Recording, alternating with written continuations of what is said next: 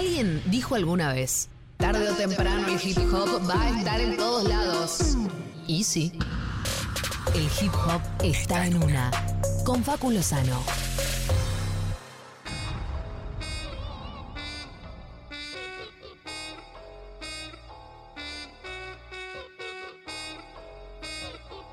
Arroba Facu Los, o como él se hace llamar, FAQ. Facu Flow. Facu Flow, Facu Los, nuestro rapólogo de cabecera. Él eh, nos trae todo el hip hop, la música urbana y sus derivados. Y cada semana tenemos una clínica, una lección. Abrimos nuestra cabeza y dejamos que entre musiquita nueva. ¿Cómo estás, Facu? Muy bien, ¿cómo están ustedes? Bien, te veo con un tecito hoy. Exactamente, sí, para acompañar el frío. Qué frío, ¿eh? Está fresqui. Acá adentro no, es una incubadora. No, si querés traer acá- a, a tus de bebés a neonatología, probablemente nazca otro. ¿No? Al lado le nace otro. Afuera están las toallas para el saunita, te las entregamos. Bueno, que nos estamos quejando de que está calentito el estudio. No. Ah, Cuando hay un montón de gente sufriendo el frío Mm, en, eh, ¿eh? en el Claro, ¿Qué Polo nos vamos Norte. a, Mirá qué nos vamos a quejar? ¿De que tenemos calor cuando Claro. todos tienen frío? ¿Qué cipayos? No, sí, totalmente. eh, inadecuado. ¿Sabes que hoy, si bien voy a poner música, de hecho arrancamos con una canción y ahora les voy a compartir otras, Sí. tengo una para el medio, otra para el cierre, como casi siempre, eh, no voy a hablar de música. ¿Qué? Eh, sí, ¿De qué o sea, voy a? ¿Por qué? Porque la columna de que, que vos me invitaste a hacer en Sí. este maravilloso programa, tar- eh, mi columna que se llama Tarde o Temprano, no es una columna de música, sino es una, es una columna de hip hop. De Lo cultura mismo- de hip hop. Lo mismo que mi programa. Muy bien. Mi programa habla de hip hop y todo lo que ello involucra, y a veces algunas otras cosas por fuera del hip hop, pero bueno. Ok. Acá intento también hablar de hip hop en todo lo que eso involucra. Hablar del freestyle, hablar del rap, hablar de trap, hablar de reggaetón en algunos momentos que se puede, pero hoy me propuse un poco eh, tensionar esta idea que a veces eh, todavía queda difícil de explicar, sobre la idea de eh, separar un poco eh, las aguas de esto que nosotros eh, habitualmente eh, conocemos como música urbana. Todo el tiempo hablamos, viste que todo el tiempo ahora es la música urbana. La música de la ciudad. Bueno, pero en la música, en la urbe se escuchan un montón de cosas. Exactamente. En la urbe se escuchan un montón de cosas y a la vez es una manera de englobar básicamente todas músicas que son del hip hop, pero sin decirle hip hop, ¿no? Claro. Eh, y por si fuera poco, eh, y esto se los comento también para, para traer un poco eh, de información al respecto, el hip hop es una cultura que tampoco involucra solamente música. Claro. Eh, de hecho, todavía se escucha cada tanto algún eh, al- alguien viejo de Wikipedia. Eh, el hip hop es una cultura que tiene cuatro elementos. No sé si lo has escuchado. No, a ver. Está el freestyle, es- perdón, está el MC, Sí. el que, que es el que rapea. Está el DJ, eh, está el que baila y está el que pinta. Esos son los cuatro elementos originales del hip hop. Ahora, de eso, que fue en 1978, 79 aproximadamente, hasta el día de la fecha se agregaron más o menos cinco, como mínimo, cinco elementos más eh, dentro de la cultura de hip hop. Uno de los más importantes y que quizás es el que más se ha instalado en todos, en gente que lo tiene completamente instaurado y que no se hace cargo ni mínimamente que conoce el hip hop, es la ropa. Claramente. Eh, hay un elemento muy importante dentro de la cultura hip hop que se llama streetwear, o sea, ropa de calle. Sí.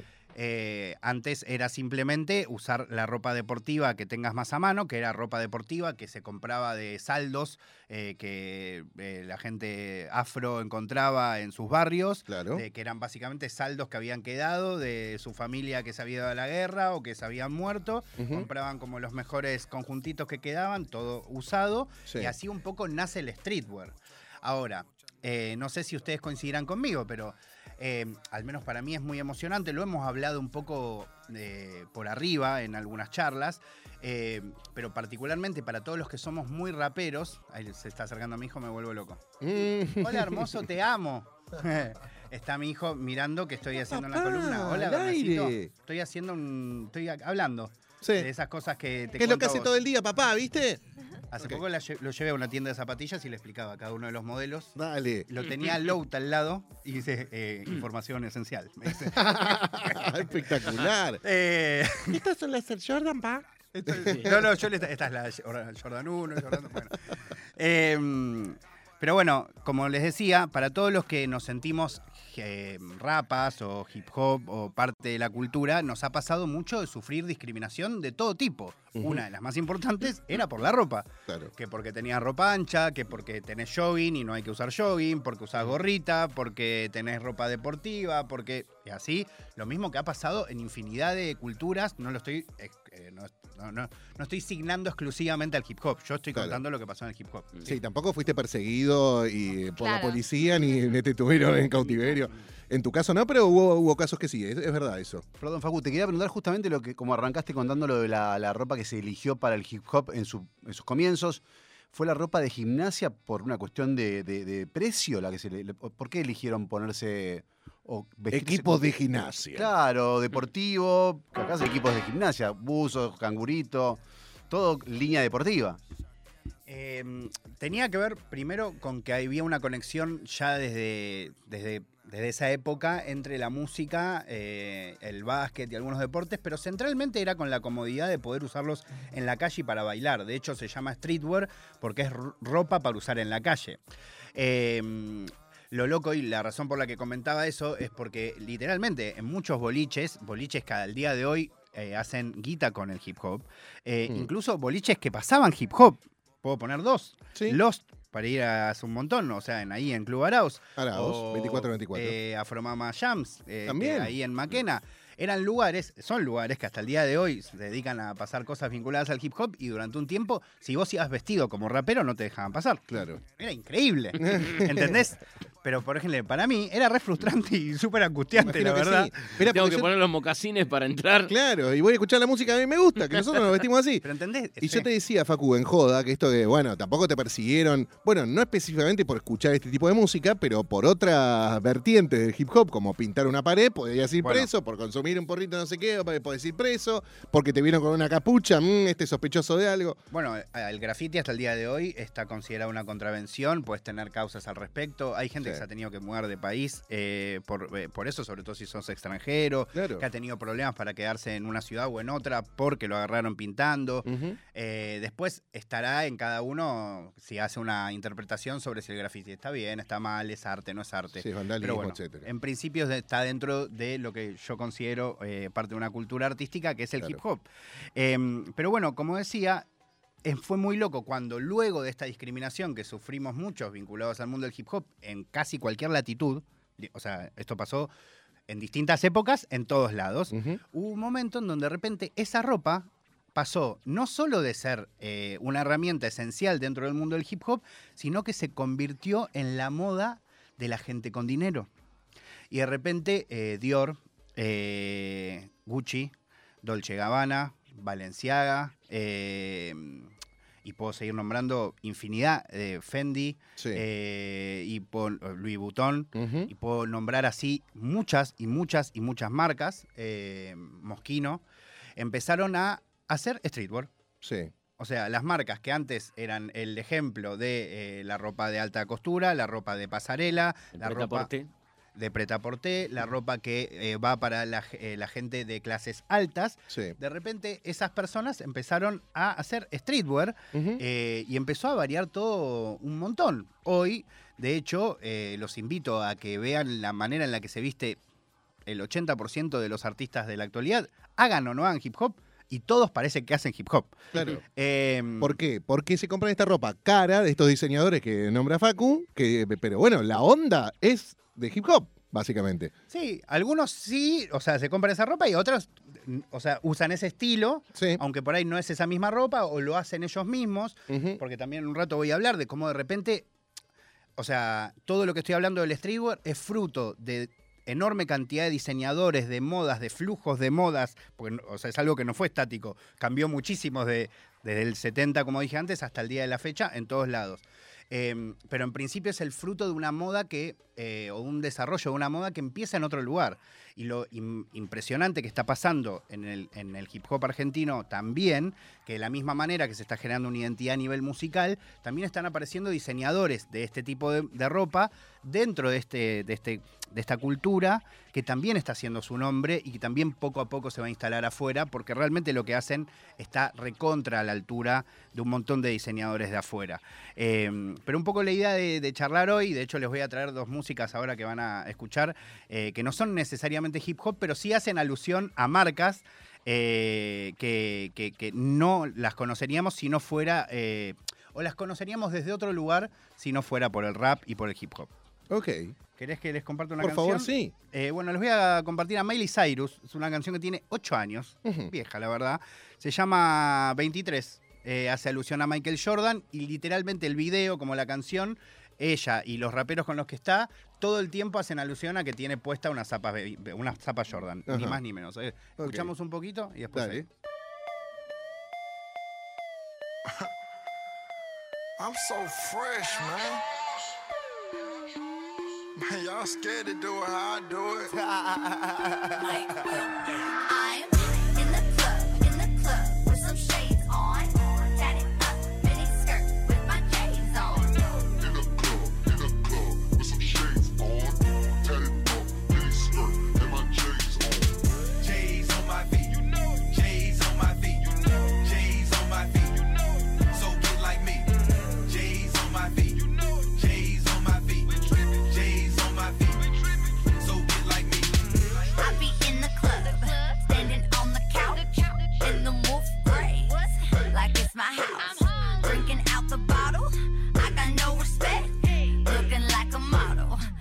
just got a check.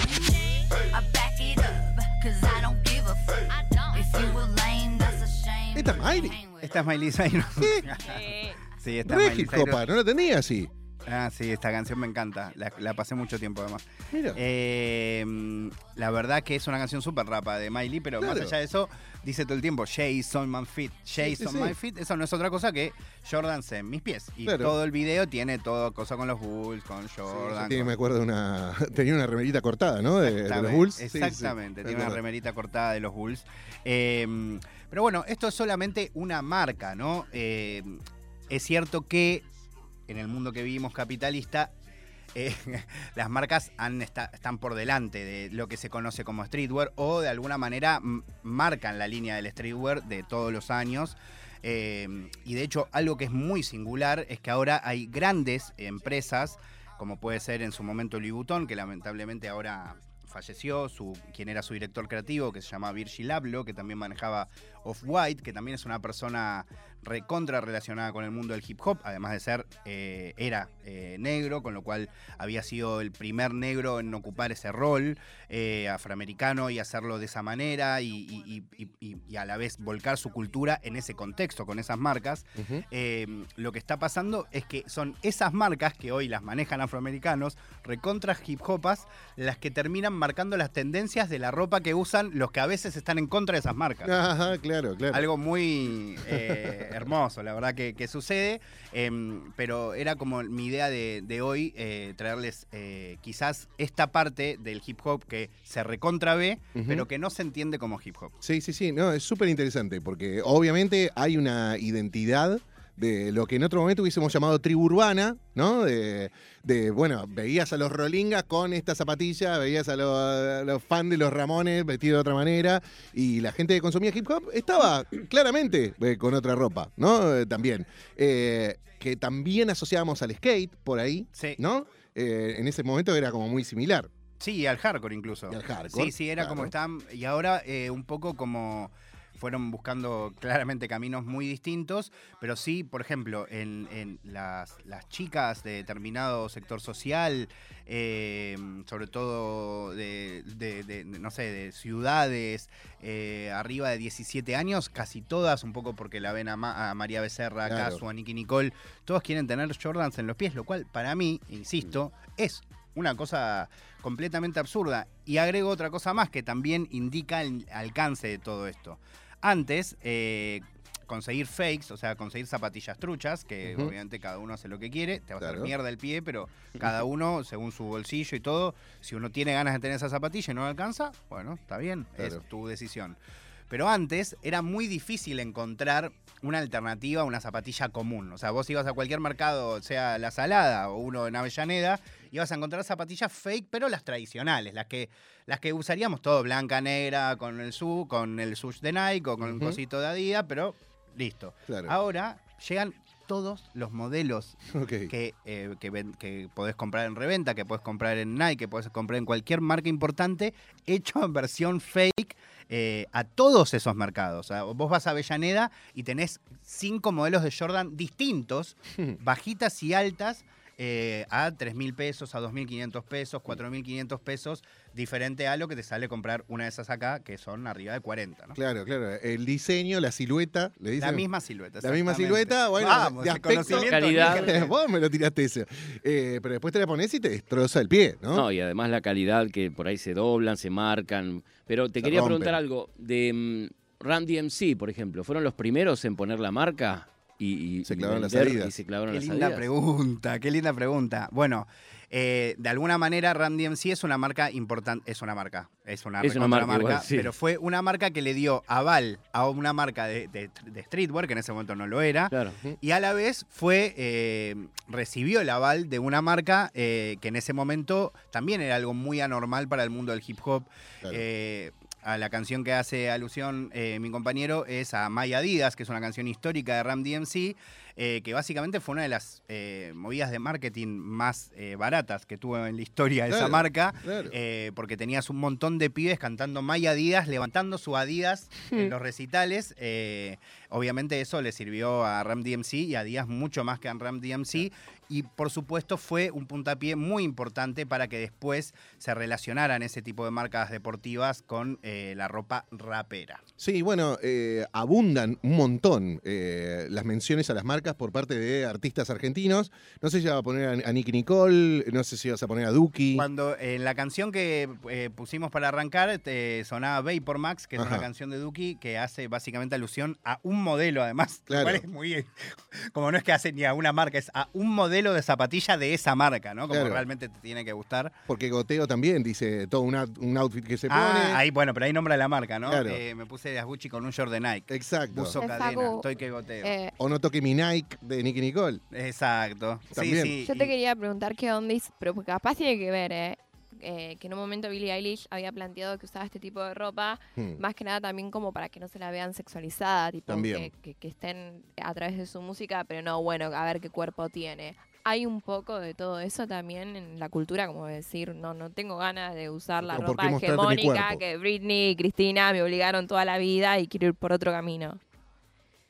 O sea, sí, depende, o sea, creo que justo, o sea, si tomamos el discurso de Billy, sí. Eh, de hecho, ella particularmente tiene una colaboración, no sé si sabían, con la marca Jordan Claro. eh, y con la marca Nike, eh, que ha- tiene varias siluetas de zapatillas distintas, que además las intervino de una manera muy extraña. Por ejemplo, hizo una Air Force One histórica alta, que tiene como cinco velcros que la cruzan, o, o, o sea, como que se dedica a intervenir zapatillas muy clásicas, pero con un- toques raros. eh, incluso con colores raros. Justo en el caso de Billy creo que sí, pero también sería incompleto decirte que sí solamente porque hoy también hay ot- otro tipo de modas vinculadas al hip hop eh, y particularmente en la, mo- en la moda femenina que tiene mucho que ver con mostrar partes de- del cuerpo. Ponerle, de hecho, eh, veremos qué nivel de... No sé, no me quiero poner a cuestionar esas cosas, ¿no? Pero eso de mostrar parte de mm, como de la pielcita de la panza, de mostrar eh, la tanga, es como, eh, como que también eh, forma parte de ese outfit. O sea, creo que en algún. Creo que en todos los casos, o sea, sea que te tapes o no te tapes, sí hay una decisión muy de. Yo tomo eh, la decisión sobre todo lo que pongo y no quiero que digas absolutamente nada al respecto. En eso sí, pero no sé si es solamente como pasaba quizás hace unos años, que era solo por taparse. Eh, porque en algunos casos sí toman la decisión, si se quiere, de ellos darle un- un punto de vista más sexual, pero que es exclusivamente visto Pero que por lo ellas. deciden, claro, no es que la industria te está Sí. bajando, che, mira, para vender el disco te tenés que vestir así. Claro. No, no, no, que Poner claro. lo que se me cante, De hecho- incluso si no quiero que se vea nada. Total. Por suerte ahora las chicas están teniendo cada vez más control sobre lo que hacen y cómo lo comunican y, y cómo se muestran en el escenario. Nadie les dice lo que se tienen que poner. Eh, el ejemplo está con Nati Peluso, su corte de pelo, la ropa que se elige para sus shows. Obviamente hay, hay productoras que la asisten y demás, pero, pero es ella la que toma la decisión de ponerse lo, lo- lo que luce en el escenario. El fin de semana contábamos, vi el show también de, de Tini y estuvo con María Becerra y también, ¿viste? ¿Ves que hay, hay una línea en el vestuario, algo que buscan según el momento del show, según lo que quieren decir? O sea que un Clive Davis ahora, por ejemplo, no, no, no influiría Me demasiado. parece que no, me parece que ya están como medio en desuso, ¿no? Creo Sí. que es más el, el que te va a ayudar es el que te produce el disco, el que Claro. te hace un beat, que está buenísimo, pero no el que te dice, mira, te tenés que poner esto y decir esto. Mm. Parece que ya no. No sé si es tan igual, o sea, no me quiero poner excesivamente eh, benevolente con el mundo en el que vivimos. O sea, creo que sigue existiendo una presión social enorme, sobre todo con las mujeres, eh, sobre sí, cómo sí. se ven, sobre, eh, no sé, cuánto pesan, Mm. si pesan, si no pesan, si quieren mostrar eso o no. Eh, creo que eso sigue existiendo. Creo que todavía, lamentablemente, hay en la industria partes viejas, ¿no? Que Claro, están instauradas y que siguen pidiendo esas cosas y de alguna manera presionando a las personas eh, que están dentro de la industria a eso. Pero yo creo que dentro del streetwear surge, y dentro de casi todas las carreras de estas personas que nombramos en general, surge mucho la cuestión de hacerse cargo de su propia carrera. eh, completamente. Pero sí lo otro también existe, ¿no? no Por supuesto podemos, que sigue existiendo. eh, No, yo no digo que no, pero pienso en Casu, por ejemplo, ¿no? Con, con la personalidad que tiene, y pienso en Nati Peluso, y no creo que ninguno se anime a decirle, mira, eh, como decía en alguna nota que vi para la televisión española, ¿no? Nati contaba que la trataban de gorda. Mm. Y, Sí. y la- y- y ella fue como sufrió ese bullying durante toda su vida. Y lo que dijo al aire fue: Mira, la gorda está triunfando, mami. Como, sí, yo sigo comiendo lo que se me canta y voy a seguir. Y redes también, que no se priva de, de No, sus no. placeres. Y después se mata entrenando y bailando para estar dando los shows que da. ¿No? Sí, sí, sí, no, ni hablar. Pero sí, Por entiendo suerte lo que decís existen de las esos presiones. modelos, pero Claro. lamentablemente siguen, o sea, de la misma manera está ese modelo, seguro si nos ponemos a revisar los comentarios que le llueven a Nati Peluso, debe haber muchísimos. Claro que, que sí. todavía van en contra de lo que ella misma pregona, ¿no? Sí. Eh, justo en el caso de Casu también muchas veces la han eh, criticado simplemente por ser jujeña, o sea, por de- eh, eh, con insultos que, que- que tienen que ver con su identidad o con el lugar de donde viene. Sí. Son cosas que, insisto, todavía suceden porque estamos inmersos en este sistema que sigue presionando para que estemos de- dentro de una manera determinada y no salgamos de eso, pero por suerte cada vez hay más diversidad.